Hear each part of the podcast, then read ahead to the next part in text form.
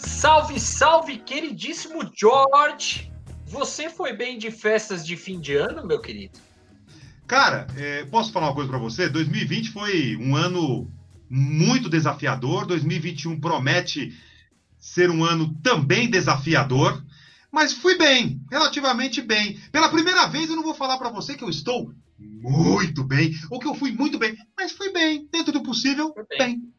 É, eu, eu, eu, eu diria para você o seguinte, George, você sabe que eu sou um eterno otimista em muitas coisas. Para mim, 2020, mais do que desafiador, ele foi um ano transformador.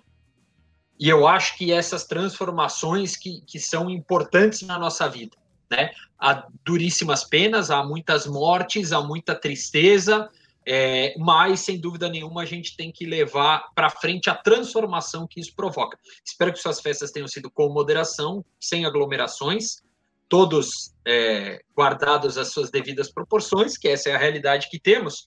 Mas, George, para a gente Mas e falar... você? Como é que foram as suas festas de final de tudo ano? ótimo, tudo em paz, em família, tranquilo, aquela família reduzida, aquele grupo menorzinho, mas todo mundo junto, podendo Tudo. comemorar aí é, a passagem de ano. Agora, George, começamos Diga. 2021 com, para mim, uma esperança tremenda de transformação em pelo menos um campo dentro do esporte. Eu acho que finalmente os atletas estão entendendo, e não é um, não são dois, não são cinco.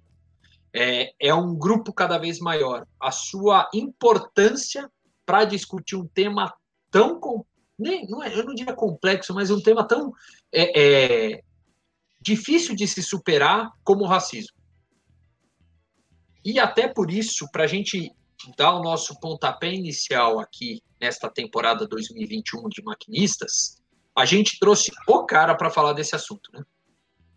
Sem dúvida. Poxa, cara, que, que abertura que, que você fez, Eric. É, esse, esse seu olhar é, com relação à transformação é sensacional. E nós temos, mais uma vez, essa oportunidade né, de acelerar, de aprofundar essa transformação. E nós estamos realmente com, com um cara espetacular para a gente começar 2021 é, com o pé no acelerador. Você quer chamar o cara? Chama o cara. Marcelo Carvalho, diretor do Observatório da Discriminação Racial no Futebol. Seja bem-vindo, Marcelão. Tudo bem? Muito bem-vindo, Marcelão. Boa tarde, obrigado. 2021 seja o um ano maravilhoso para todos nós em todos os sentidos. É isso aí, Marcelo. Agora, é, você é um cara que desde 2014 resolveu assumir um propósito dentro do futebol, que é discutir o racismo no futebol. É, como é que você chega em 2021, Marcelo? Que ano foi esse de 2020? Quanta coisa a gente viveu e, e de que forma a gente pode olhar para frente de uma maneira melhor e mais feliz?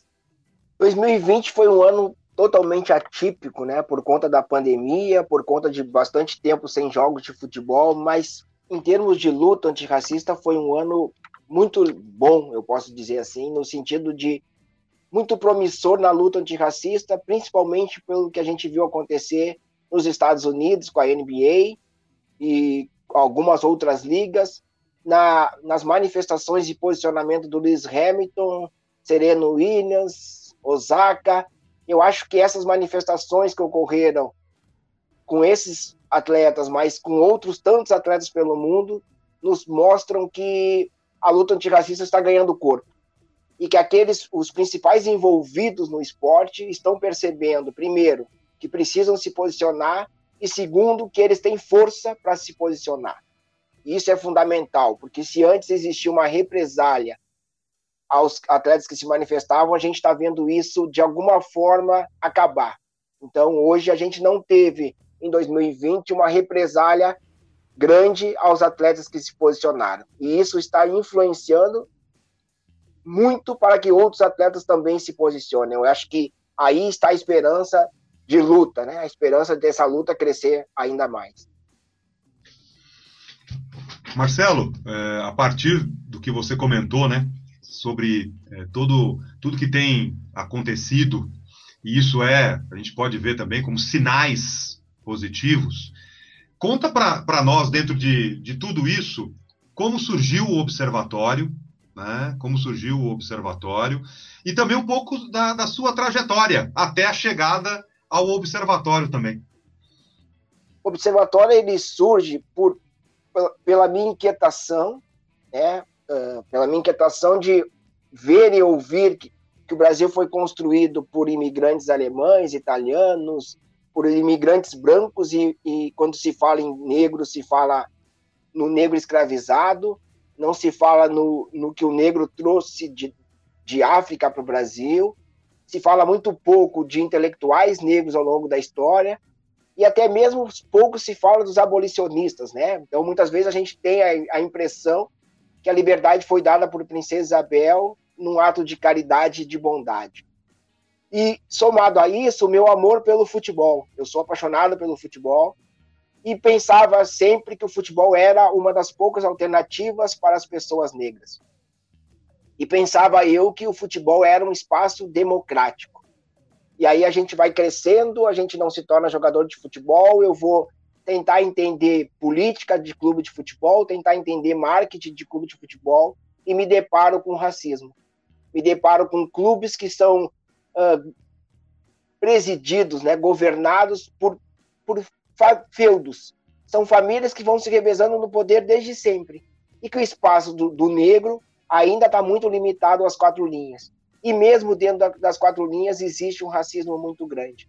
E aí, em 2014, por conta daqueles casos de racismo com o Márcio Chagas, o Tinga e o Arouca, eu estava terminando uma MBA e o, o assunto racismo dentro da, daquele espaço universitário, acadêmico, estava muito forte.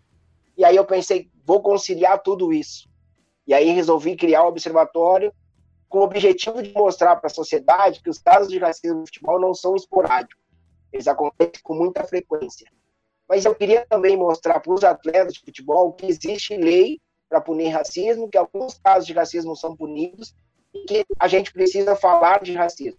O racismo não vai acabar num passe de mágica. E aí o observatório surge em 2014, são quase sete anos de trabalho e por conta do trabalho, da dedicação, ele está dando resultado. Né? A gente está vendo uma, um debate cada vez maior sobre racismo e o trabalho do observatório ganhando muita representatividade no Brasil e fora dele. Marcelo, como é que, o, como é que hoje é, o observatório se sustenta, se existe, enfim, de que forma você consegue tocar o trabalho no observatório? Desses quase sete anos, foram praticamente cinco anos com um projeto voluntário que eu botava dinheiro do meu bolso para ele ele existir. A partir de 2018, final de 2018, uh, ah, a gente a gente recebe algumas verbas externas, mas para trabalho, né? Então, mas aí essas verbas possibilitaram que o observatório não tirasse mais dinheiro do meu próprio bolso. Uh, ah, 2019 foi o primeiro ano que a gente fez parceria com alguns, clubes. Então, nessa parceria, a gente recebeu camisas utilizadas nos jogos e a gente leiloou essas camisas, então já, já, já entrou uma, uma, um valor. A gente fez alguns trabalhos e 2020 a gente avançou nesse sentido e também teve a questão de venda de camisetas, né? O observatório tem algumas camisetas que a gente vende e isso nos possibilita uh, manter o projeto, não possibilita ter dinheiro no caixa, não possibilita pagar o meu trabalho da Débora, mas a gente não gasta mais do próprio bolso e consegue manter o trabalho do observatório, que é fundamental. Mas a gente ainda não conseguiu sensibilizar as autoridades no Brasil, as empresas e os clubes, da necessidade de investir no trabalho do observatório. Isso ainda parece que lutar contra o racismo é algo que, que é, é tem, que ter, tem que ter amor e não tem que ter dinheiro. E isso é cruel demais. Né? O, o seu olhar, né, até ao criar um projeto como esse, mostra sua veia empreendedora. Né? Na sua trajetória de vida, é, quando que você é, sentiu esse esse desabrochar dessa veia empreendedora, considerando todo o seu contexto de vida, e, e você hoje com o olhar do tempo, né, e que isso possa também ser inspirador né, para outras pessoas. É, como é que você vê esse contexto? Eu tenho uma irmã que ela comenta comigo que desde cedo eu era um cara que queria coordenar alguma coisa. Então, desde cedo, eu era o cara que coordenava o time do, do da, ali, o meu timezinho de futebol, eu coordenava o, o, o grupo de amigos para reunião dançantes, eu era o, o, coordenador, né? E, sei lá, eu acho que isso veio trazendo essa, essas possibilidades, essa, essas interlocuções, mas eu sempre fui um cara muito tímido. Nunca gostei de falar em público, sempre me escondi pela minha aparência física, e isso me, me limitou. Até que em 2019 eu lanço um livro de contos, e ali eu bati de frente com a realidade quando alguém me disse, cara, tu vai lançar um livro. Eu disse, eu não vou lançar livro, porque eu não me imagino sentado em algum lugar onde as pessoas vão ir lá entregar um livro para que eu assine. Isso é coisa de intelectual, isso é coisa de, de escritor. Eu não sou nenhuma coisa nem outra. E a pessoa disse, cara, tu é o que tu quiser. E tu vai estar sentado lá. E aí, nessa dúvida de estar lá ou não estar lá, eu conversei, eu tive algum diálogo com a minha avó, e ela disse: Olha, para mim seria a realização de um sonho eu, ver o neto ali né, nesse lugar. E eu disse: Pô, então, pela minha avó, vou me sentar nesse lugar. E dali em diante, eu entendi que, que não adiantava eu fazer projetos e não estar com a cara no projeto. Eu precisava ser a cara do projeto. Eu precisava quebrar essa, essa minha timidez, eu precisava romper com qualquer possibilidade de não falar em público. Eu precisava ser o um empreendedor. E ser empreendedor é, é algo que eu precisava entender que não é, tu não nasce uh, pronto para isso. É um desafio. É um desafio que a gente aprende desde pequeno, em determinadas castas da sociedade. Em determinados espaços, a gente aprende que a gente está ali pela própria sorte. E eu descobri que, cara, não existe própria sorte, existe o, o que eu quero fazer. E aí eu, em 2014, eu pensei, eu tenho tudo para fazer isso. Eu tenho uh, conhecimento, eu tenho qualidades técnicas, não me falta nada, falta só a coragem. E aí eu disse, vou enfrentar e vou, vou ver o que, que vai dar. E aí eu fui, coloquei o projeto na rua, fiz os contatos que tinha que fazer e de lá para cá é um enfrentamento diário, assim, é todo dia uma novidade diferente por falar com pessoas que eu nunca imaginei que estaria falando, estar em lugar que eu nunca imaginei que eu estaria. E é, é uma montanha russa de sentimentos, assim, sentimentos bons e sentimentos horríveis, porque a gente depara com o pior da sociedade diariamente, isso traz um impacto muito grande para a saúde mental, né? Dentro do futebol, é o que você disse, na, na parte gerencial do futebol, o negro ainda não está incluído. Né? Ele, ele não faz parte desse cotidiano. É, precisamos chegar nesta inclusão para conseguir acabar com o racismo dentro do futebol, por exemplo, ou para pelo menos diminuir o impacto dele? Precisamos, precisamos porque sem estar nesses espaços de poder, a gente não consegue mudar a realidade. Então, por exemplo, nós estamos aqui do lado de fora falando que o futebol precisa mudar. Mas quem tem a caneta da, do poder de decisão não somos nós. Então, por exemplo, muitas vezes as pessoas negras não participam sequer de um projeto que foi montado pra, para o combate ao racismo.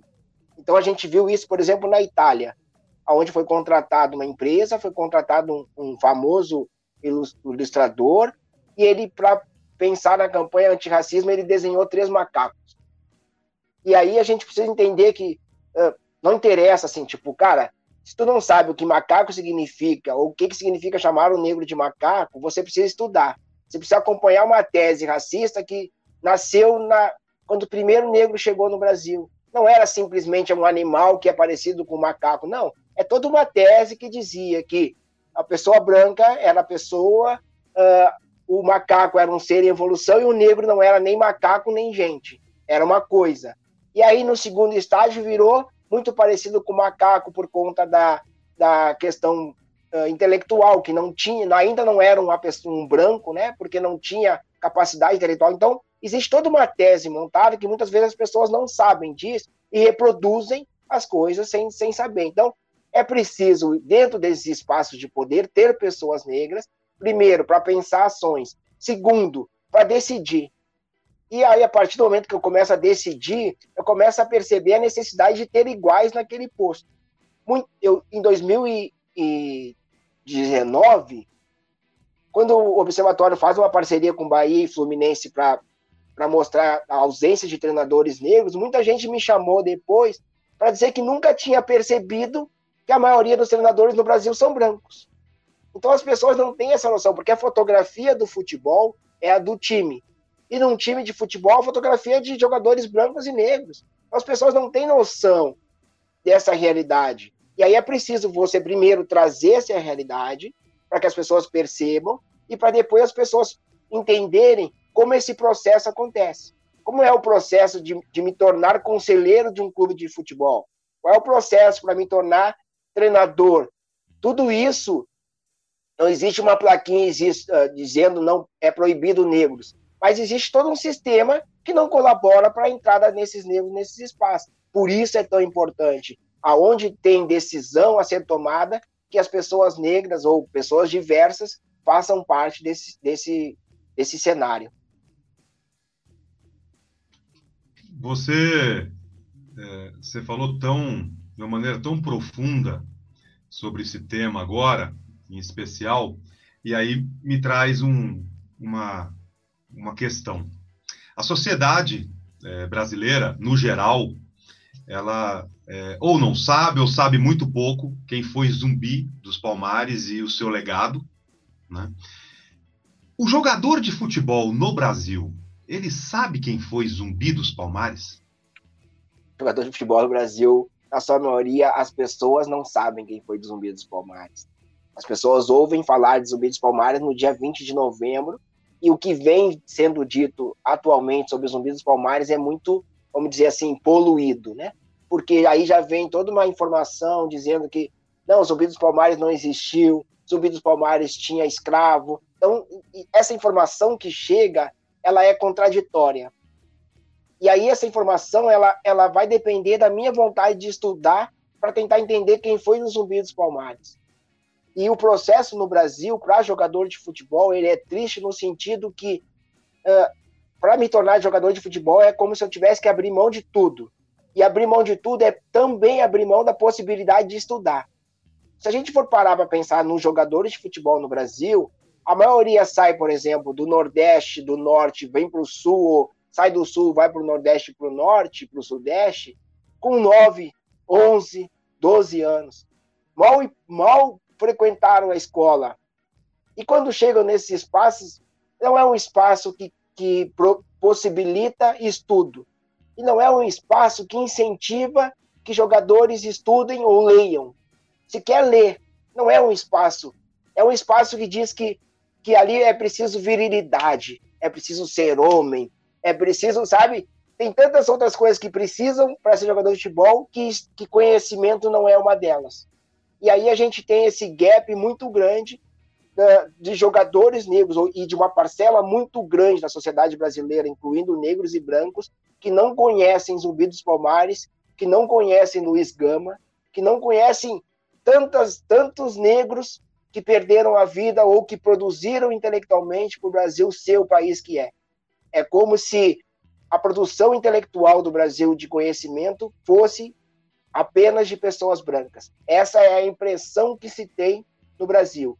Isso a gente só vai quebrar isso a partir do estudo e conhecimento, que infelizmente não é um espaço que está aberto para todas as pessoas. É, é, é, é, é, uma, é uma situação completamente estúpida, mas acho que é, é perfeito o que você falou, né, Marcelo? O futebol ele ensina você a ser um selvagem né? Ele não vai te ensinar, você tem que ser um selvagem, você não tem que ser um ser pensante. E eu sempre brinco, o Brasil perdeu a Copa de 2014, tomou sete da Alemanha por uma defasagem intelectual do time. Não só todo o resto, mas intelectualmente o time da Alemanha era mais bem preparado. Jogadores mais inteligentes, jogadores mais preparados. É, dentro desse, vamos dizer, desse gap todo que a gente tem de, de ensino, né?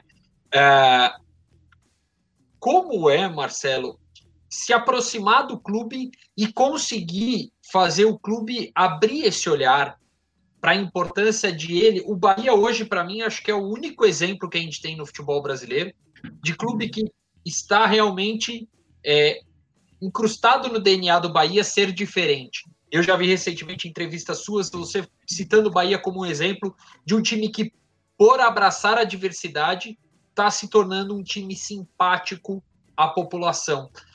É também uma questão de marketing investir em diversidade? Eu acho que passa, né? Passa pelo marketing de responsabilidade social. É inevitável isso, né? Mas passa também pelas pessoas entenderem um processo que se chama na internet, assim, de forma simplória, quem lacra não lucra. E a questão é o que é lucrar?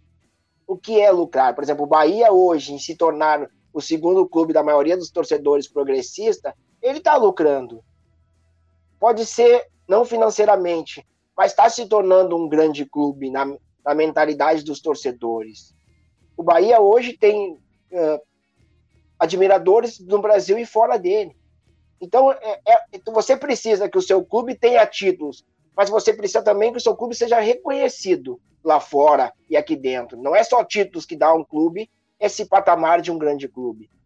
E, e, e chegar num clube de futebol para falar ou para conversar sobre racismo, a dificuldade maior é que as pessoas lá dentro, os dirigentes, entendam que racismo não é só xingamento, que racismo não é só insulto. Porque se os dirigentes pensam desta forma, eles não abrem a porta para novas ações porque a resposta vai ser: não, aqui a gente não tem casos de racismo, aqui não tem, aqui nunca ninguém foi xingado. E aí eu digo para eles: tá, mas vem cá, a gente, a gente pegar uma fotografia do clube, quantos negros tem na administração? Quantos conselheiros são negros? Qual é o processo que tem aqui dentro? E aí, aí é um silêncio total. E aí vem aquela frase de: ah, mas isso não é culpa do futebol o futebol é um reflexo da sociedade. Não, o futebol é mais que um reflexo da sociedade. Eu acredito que no Brasil o futebol ele, ele tem um grande ele tem um grande legado dentro da construção do que é o Brasil hoje. O futebol está ali, sabe? Muita coisa do Brasil está dentro do futebol, porque o brasileiro é apaixonado de fato por futebol. E o futebol é um, foi um instrumento político durante muito tempo e ainda continua sendo um instrumento político. O espaço do futebol é o único que existe numa TV aberta só para o futebol. Então a gente não tem um, um, canal, um programa de política, a gente não tem um programa de, de, de financeiro, a gente tem um programa geral que fala de notícias e tem um espaço do futebol, que não é pequeno. Então o futebol ele tem muito uh, que ensinar e que aprender para a sociedade. E ele já fez isso em diversos momentos. A gente precisa entender hoje uh, qual o papel que o futebol vai ter para o futuro. O que, que a gente quer que o futebol nos mostre para o futuro? Porque hoje, hoje o jogo de futebol já não aceita algumas, algumas ações, né? A gente teve atletas já sendo expulsos por colocar a mão na genitália sem torcida. Foi o VAR que falou. Então, algumas coisas que o futebol nos mostra é não, já não é aquele jogo onde vale tudo. É preciso respeitar as regras. E essa mudança de é preciso respeitar as regras que eu acho que vai trazer uh, muito, muito conhecimento, ensinamento para o Brasil. Você citou a Alemanha, e aí a gente vai assim pensar, cara, respeitar a regra é básico.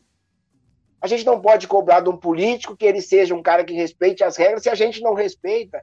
O político é, é político é sou eu que me candidatei e tô lá.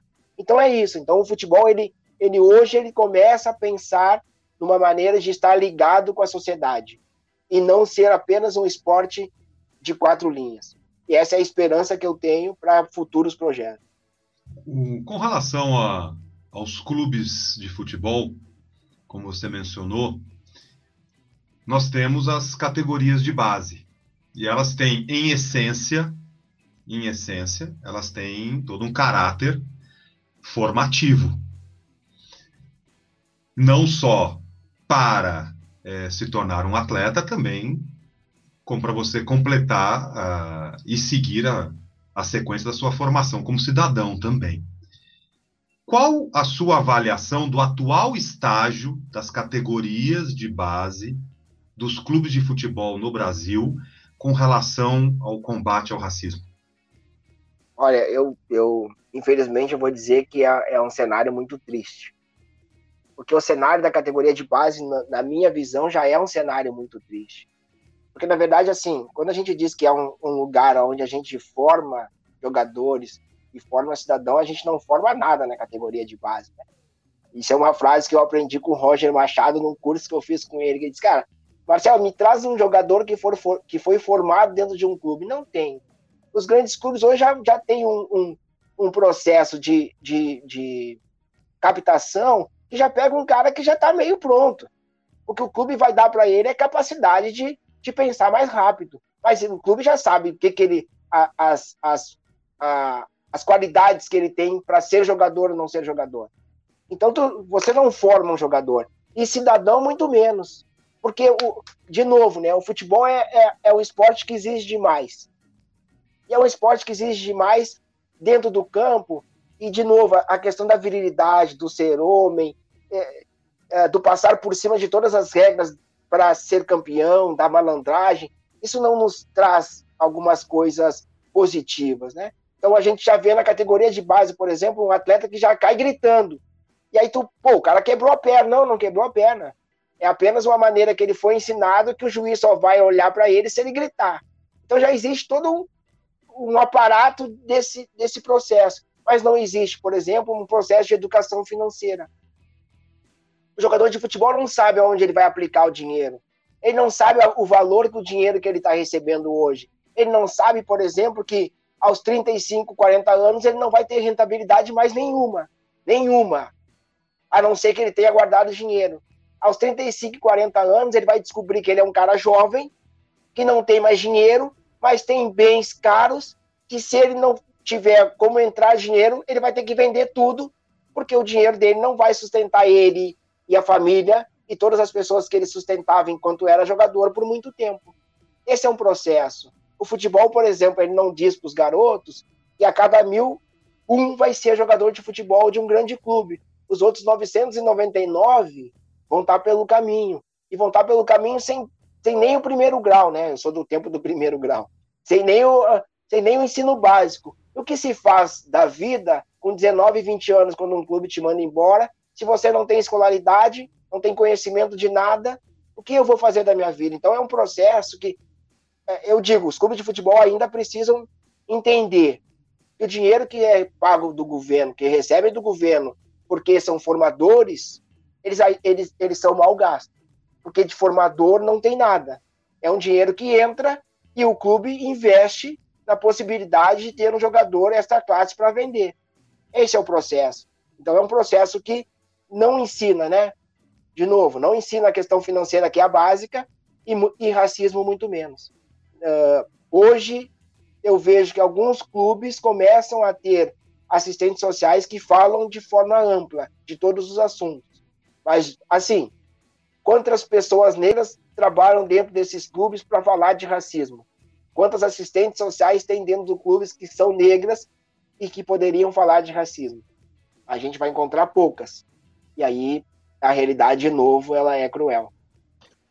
Marcelo, nesse cenário todo, que é uma dificuldade tremenda, né? Da base, da formação, e a gente está falando da formação da sociedade brasileira como um todo, de estudo e tudo mais, como é que você observa é, essa. É, como é que pode dizer assim? Como fazer o atleta se engajar na causa? É, hoje Sem a gente tem... até sofrer, né? É, hoje a gente tem uma mudança de comportamento muito interessante que nasce a partir de jovens atletas. Então a gente tem hoje no Brasil Jean-Pierre do Grêmio, Lucas Santos, uh, Gregory do Bahia, uh, Richardson, que está na, tá na Inglaterra. A gente tem alguns jovens jogadores que perceberam que o mundo não muda a partir de eles se tornarem um jogador de futebol. E o racismo vai continuar presente na vida deles. E eles, por, pela rede social, essa possibilidade fez com que eles mantivessem contato com os moleques da, do, da, lá do bairro. E os moleques do bairro estão passando informação para ele da violência policial, estão passando para eles o problema da, da falta de comida, estão passando para eles a, a realidade do, daquele, do lugar. E aí eles não, eles não se. Eles não, não são aquele jogador de futebol que cresceu, foi para a Europa e que volta uma vez por ano no bairro, faz um grande churrasco e vai embora. A realidade está sempre com eles. A rede social possibilitou isso. E eu acho que é essa rede social que possibilitou esse contato com, com a comunidade o tempo inteiro e essa rede social que apresentou para eles Lewis Hamilton, LeBron James, uh, todos esses caras que no fundo eles também olham e admiram, que cara, posicionamento não é algo que que é assim, não faz parte de nós. Faz parte da gente também, enquanto jogador de futebol, enquanto pessoa pública, termos voz. Eu acho que esse processo é o processo que vai mudar tudo. Não é um processo de, de esperar uma grande ação de clube, de federações. Não, o processo é esse, o processo é de formiguinha, é a conversa, é um programa de televisão que exalta o jogador que se posicionou, é, é, o, é o repórter que vai lá perguntar para ele, tá, mas vem cá, e vamos falar de racismo, porque se a pergunta não existir, não vai existir a resposta. Então é, eu acho que essa mudança de comportamento, essa pauta do racismo estar mais inserida, eu acho que é a mudança que, que é o estado que pode dar nos atletas. É muito mais de baixo para cima a mudança, né? Muito mais de baixo para cima. Assim como o processo que existe hoje de os clubes falarem mais de problemas sociais, não é porque o clube decidiu fazer isso, mas é porque do lado de fora do clube já tem um coletivo que está falando sobre isso com o escudo do clube e está batendo no clube toda hora e dizendo: e aí, o que, que vai fazer? E aí, esses coletivos que estão fazendo a mudança. São coletivos de mulheres LGBTs do lado de fora dos clubes que estão forçando os clubes ao novo posicionamento. E até, o, o Marcelo, nesse. Acho que o, o, que aconteceu no jogo do PSG do Istambul, é, dos jogadores se recusarem a continuar em campo, é meio que um. É, acho que é a exemplificação de tudo isso que você falou, né? Finalmente os atletas. Até o Neymar falou disso, né? Ah, eu deveria ter começado antes, mas felizmente começou. Né? É um pouco isso também. O jogador hoje se sente empoderado a poder ir, ir bater de frente nisso. Com certeza, porque antes o recado que era o recado que existia, né, não escrito, não formal, era se você se posicionar, você está fechando uma porta. Se você se posicionar, vai ter a represária que vai te tirar do jogo.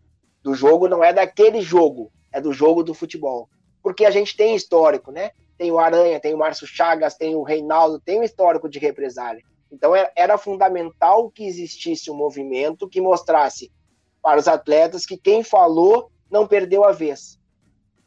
Quem falou não está não tá fora do processo. Isso precisava acontecer. Porque mais atletas se posicionaram e mais atletas vão se posicionar a partir do momento que, opa, para aí, o meu clube está do meu lado, a federação está do meu lado, a sociedade está do meu lado. Pô, eu vou falar. Eu vou falar que eu sofri racismo ontem, eu vou falar que, que tem racismo estrutural, eu vou, eu, vou, eu vou falar. Eu acho que é esse processo que está acontecendo. É, é, é mais posicionamento, né? Que está levando atletas a pensar, pô, se o fulano falou, eu quero falar também. E aí um puxa o outro. E, e eu acho que é por aí que é o caminho voltando lá na tenra infância, né, é, nós, nós sabemos a, a, importância que o âmbito familiar tem na formação é, de uma criança, de um filho. Na sua visão, qual a importância e o papel dos pais para que nós consigamos construir essa mudança de maneira estrutural. O papel dos pais é fundamental, porque eu acho que o papel do pai é fundamental da mãe é no diálogo. É preciso existir diálogo. É preciso que pai e mãe estejam por dentro do que dos sentimentos dos seus filhos. Eu acho que isso é fundamental para que as crianças negras tenham uma autoestima elevada e as crianças brancas entendam o processo que existe no mundo de. de uh, agora fugiu a palavra, mas é, é. de união, de junção? não, isso? não, eu digo de, de quando você é beneficiado por algo. De privilégio, é, vai. Privilégio, essa é a palavra. Essa é a palavra. Então as pessoas precisam entender que existe um processo de privilégio que ele possibilita que algumas pessoas tenham mais, mais condições de chegarem a um determinado espaço e outras não. Isso é, isso é fundamental para que a gente conheça, que a gente respeite as limitações de cada um. Para que a gente conheça o meu amiguinho do lado, meu colega do lado, o, por que, que de vez em quando ele fala, por que, que ele não fala, por que, que ele veio à aula, por que, que ele não veio à aula, por que, que ele. Por que, que quando fala do pai da mãe ele se manifesta? Por que, que quando fala do pai da mãe ele se esconde? Porque é esse processo, né? A gente não pode dizer que nós somos iguais, porque nós, a gente não é igual. A gente é muito diferente. Assim, as pessoas negras, na sua maioria, vamos lá, tem uma religião uh, diferente, tem realidade diferente. Então, eu, eu preciso que os pais estejam cientes dessas, dessas questões, para que eles não me coloquem, por exemplo, numa escola que dá bolsa, mas não dá condições de eu chegar até lá. Porque eu cheguei até lá, quando eu entrei dentro do pai da escola, eu não quero mais voltar, porque daí é o meu coleguinha dizendo que foi para Disney, foi para pra praia, foi... e eu estou dizendo que, cara, meu final de semana foi aqui, meu final de semana foi tentando uh, juntar o que tinha de, de dinheiro dentro de casa para comer. E essa realidade para a criança ela é, ela é cruel demais. Uma criança que tem condições e que joga na cara da outra que não tem essa realidade, a outra criança ela, ela pode ter um processo de entrar para a bolha que ela não volta nunca mais. Esse processo de entrar para a bolha ele é, ele é muito cruel. Porque no futuro ele vai, ele vai me transformar num cara que fala bem e fala em público, e eu vou ter inúmeras condições, porque eu sou né, solto e tal, e vai transformar o moleque que é tímido num cara que não quer, não tem objetivo de nada. Então eu acho que os pais eles precisam ouvir. E precisam ouvir porque hoje as crianças têm muito a ensinar. Então eu conversei com um promotor de justiça que ele disse que ele foi para o estádio, no meio de um jogo ele estava lá gritando palavrão, falando de tudo. E aí o filho dele puxou ele e disse: "Pai, isso tudo não é o que tu me proibiu de falar?" E ele disse: "Te proibi, filho, mas aqui no, no campo pode." E aí quando ele olhou para o filho dele, sentou, ele disse: "Filho, vem cá que o pai vai falar um negócio." Aqui no campo também não pode. O papai tá errado, o papai pede desculpa, entendeu? É isso. Porque é esse o ensinamento que eu dou pro meu filho, né? Se eu olho um cara na rua, passo por cima do cara, xingo, meu filho vai fazer a mesma coisa. E o estádio de futebol é um, estádio, é um local perfeito para a gente analisar esses processos. Tem gente que vai para o estádio ver jogo, tem gente que vai para o estádio xingar as pessoas o tempo inteiro. E nesse xingar, elas não têm limite, né? Elas começam xingando por qualquer coisa e elas vão xingando, vão pegando qualquer uh, uh, algo que seja diferente para xingar. Ou porque é preto, ou porque é gordo, ou porque é careca, entendeu? Esse é o processo. O processo é passar por cima. E o futebol tem isso.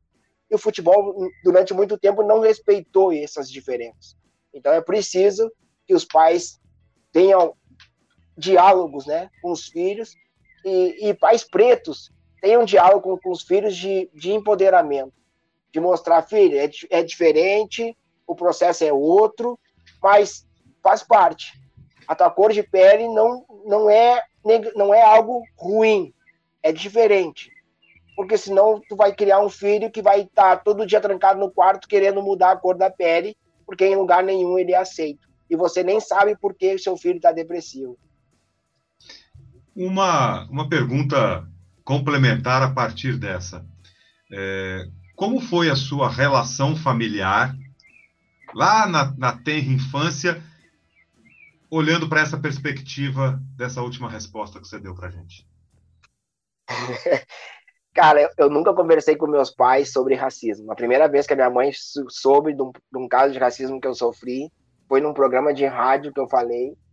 E ela disse que chorou copiosamente porque ela nunca imaginou eu tinha passado por, pelo, pelo aquilo.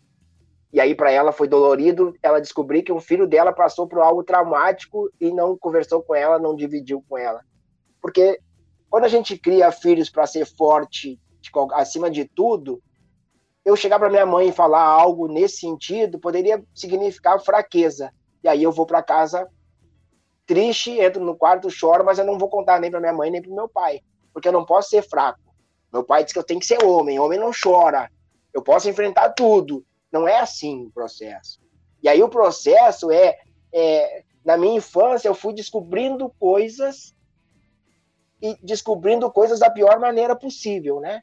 É um clube que eu não poderia entrar, é um lugar que eu tinha que estar escondido, é a piada que tu vai ouvindo o tempo inteiro, e aquela, aquela piada que hoje eu não escuto mais, mas uh, você, é um, você é um negro diferente, você é um negro de alma branca porque você estuda, porque e aí eu, eu, na minha infância, achava que ser o negro de alma branca até era algo bom, né? Porque pô, todo mundo fala isso, e aí eu vou descobrir que não.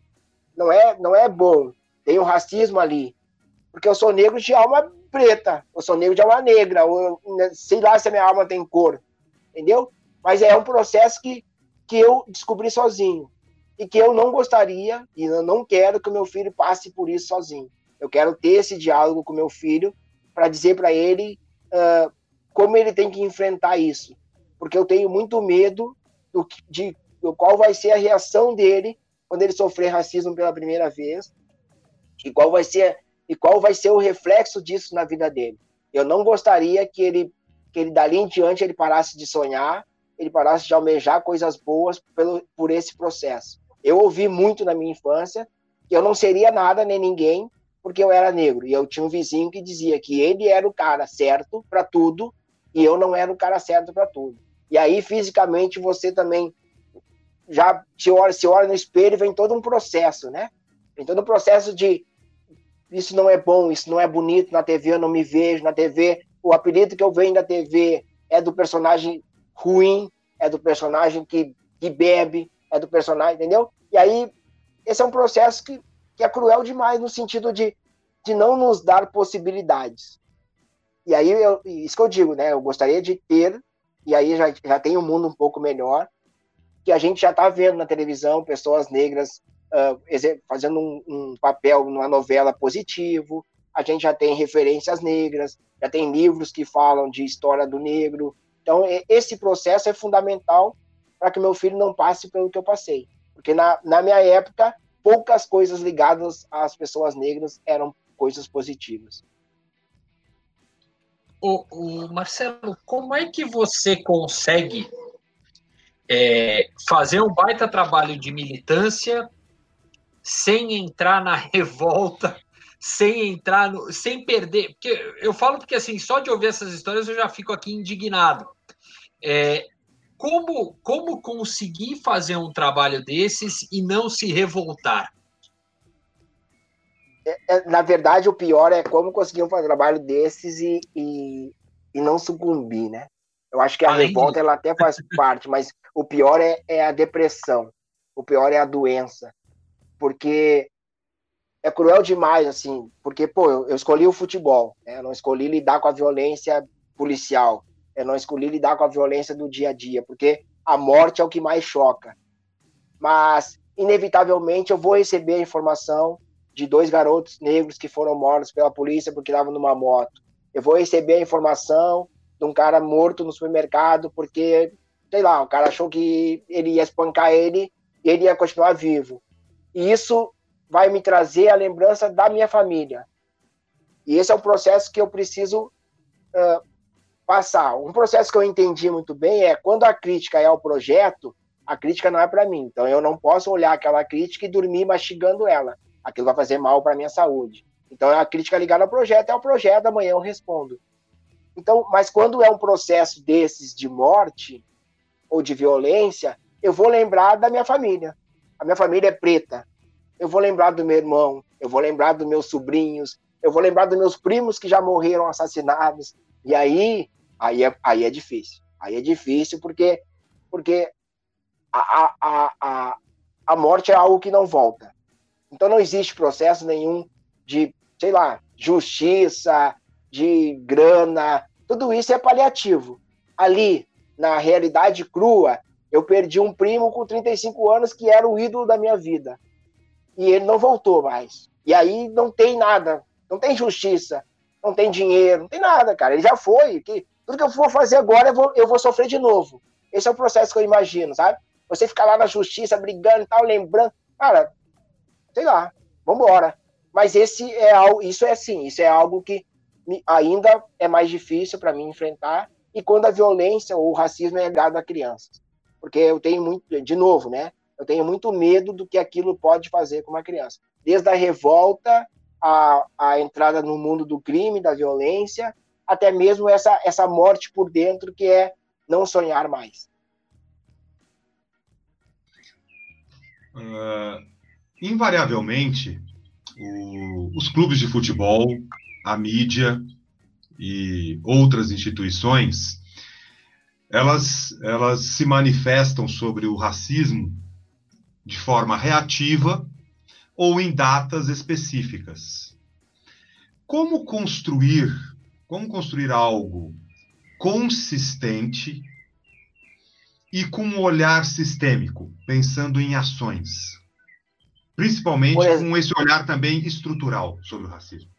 Por exemplo, o Bahia em 2020 lançou uma ação, em 2019 lançou uma ação chamada Dedo na Ferida, que era olhar para dentro do clube e tentar ver por que não tinham negros naqueles cargos de gestão e de comando.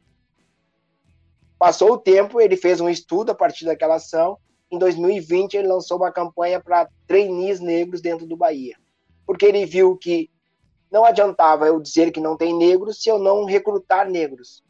E não adianta eu dizer que não tem profissionais negros de qualidade se eu parar na porta de uma universidade pública ou na porta da melhor universidade do meu estado e querer que dali saiam pessoas negras. Vai sair poucas. E essas pessoas já vão estar sendo disputadas pelo mercado a, a, a preço de ouro. Então eu preciso entrar num processo. Eu preciso fazer o processo acontecer. E, e aí, por isso que é importante pensar em processo, né? Pensar num processo de inserção. Então, por exemplo, o que os clubes precisam fazer hoje é olhar para os seus cargos de gerência de comando e pensar por que não tem pessoas pretas aqui? Qual o processo que me faz escolher um profissional para estar no meu clube de futebol? E aí a gente vai lembrar que nem sempre um, um processo que me faz entrar num clube de futebol é o profissional. No clube de futebol ainda é muito quem indica. E aí vai ser indicado o filho do fulano, o filho do Beltrano, entendeu? Esse é o processo. Então os clubes de futebol precisam pensar nesse processo, as federações precisam pensar nesse processo. E esse processo, a partir do momento que eu tiver mais pessoas negras, vai, vai me possibilitar cada vez mais pessoas negras e um, um, debate cada vez maior e mais enriquecedor. Eu acho que tu pensar numa empresa onde tem 20 pessoas, todas elas são homens brancos, o que nós vamos conversar? Não tem diversidade nessa conversa, não tem aprendizado novo. Então eu preciso ter pessoas de todas as classes sociais, de homens, trans, mulheres, para mim ter. Eu acho que toda empresa cresce com isso. E o futebol também vai crescer muito com isso. O futebol não pode mais pensar que o público de futebol são homens brancos. Tem mulheres, tem magos, tem gordos. Eu preciso ter produto para tudo isso. Pensando comercialmente. Se eu penso comercialmente que eu preciso ter diversidade, eu preciso ter pessoas diversas dentro desses espaços. Eu acho que é aí que o futebol peca. Porque não adianta eu, eu, eu ter um processo de rede social falando de racismo, de homofobia, muito bom, se na primeira ocasião eu vou na rede social, no perfil do clube e ataco o clube rival com uma postagem homofóbica. Não, qual é o processo que teve?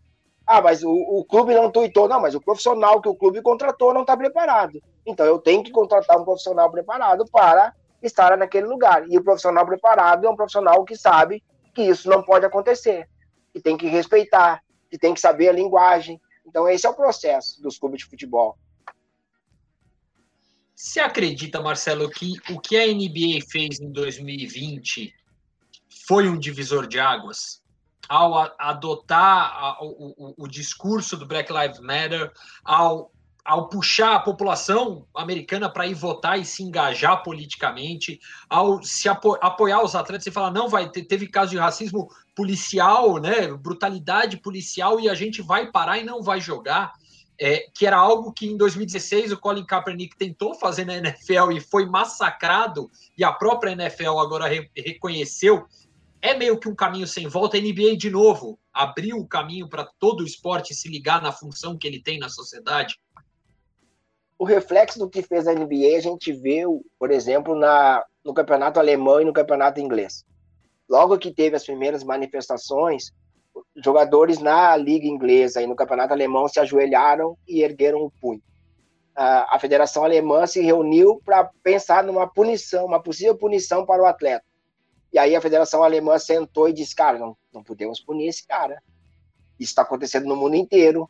Isso não é político. Isso é humanitário a gente precisa, pelo contrário, a gente precisa apoiar quem se manifesta. E aí a Federação Alemã disse: não iremos punir quem se manifestar na luta contra o racismo.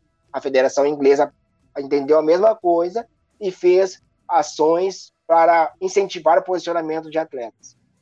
O COI, né, o Comitê Olímpico Internacional, disse que para as Olimpíadas desse ano de 21, todo, todo atleta que se posicionar na luta contra o racismo não vai ser punido. Ou seja, não teremos aquela exclusão que teve em 68. Isso é a mudança. Essa é a mudança que a NBA provocou. Eu acho que a mudança está aí. Ela, ela, ela fez as outras ligas entenderem que é preciso ouvir e respeitar. Eu acho que a mudança chave porque a gente mudou no institucional, a gente mudou lá em cima. Não adianta eu ficar cobrando posicionamento de atleta se quem está na liderança ou quem está no poder não faz nada. Eu acho que, por exemplo, no Brasil, no Brasil a gente precisa entender que ou a CBF, ou os clubes, ou as federações compram a luta antirracista, ou a gente vai ter um número muito pequeno de atletas se posicionando, porque o medo de represália é muito grande. A partir desse olhar, qual o balanço que você faz dos relatórios do observatório de 2014 até 2020? Primeiro, né, o, o, aquele dado chocante é que os números de, de casos de denúncias aumentaram muito, 235, 37%. Uh, segundo, que, o, que a conscientização de jogadores e de torcedores aumentou muito, porque muito dessas denúncias antigamente passavam batidos. E hoje a gente tem um atleta ou um torcedor que percebeu um ato ou uma atitude racista e denunciou. Eu acho que essa é a diferença maior. E eu acho que é isso que a gente tem que saudar. A gente vai ficar triste pelo, pelos números que aumentaram, vai. Vai ficar triste por saber que existe uh, um discurso de ódio muito grande no Brasil e no mundo. Mas tem que ficar feliz pelas denúncias que estão vindo de atletas e torcedores. Isso é fundamental nessa luta. É, não deixa de ser o copo meio cheio da história, né? Isso. Sem dúvida.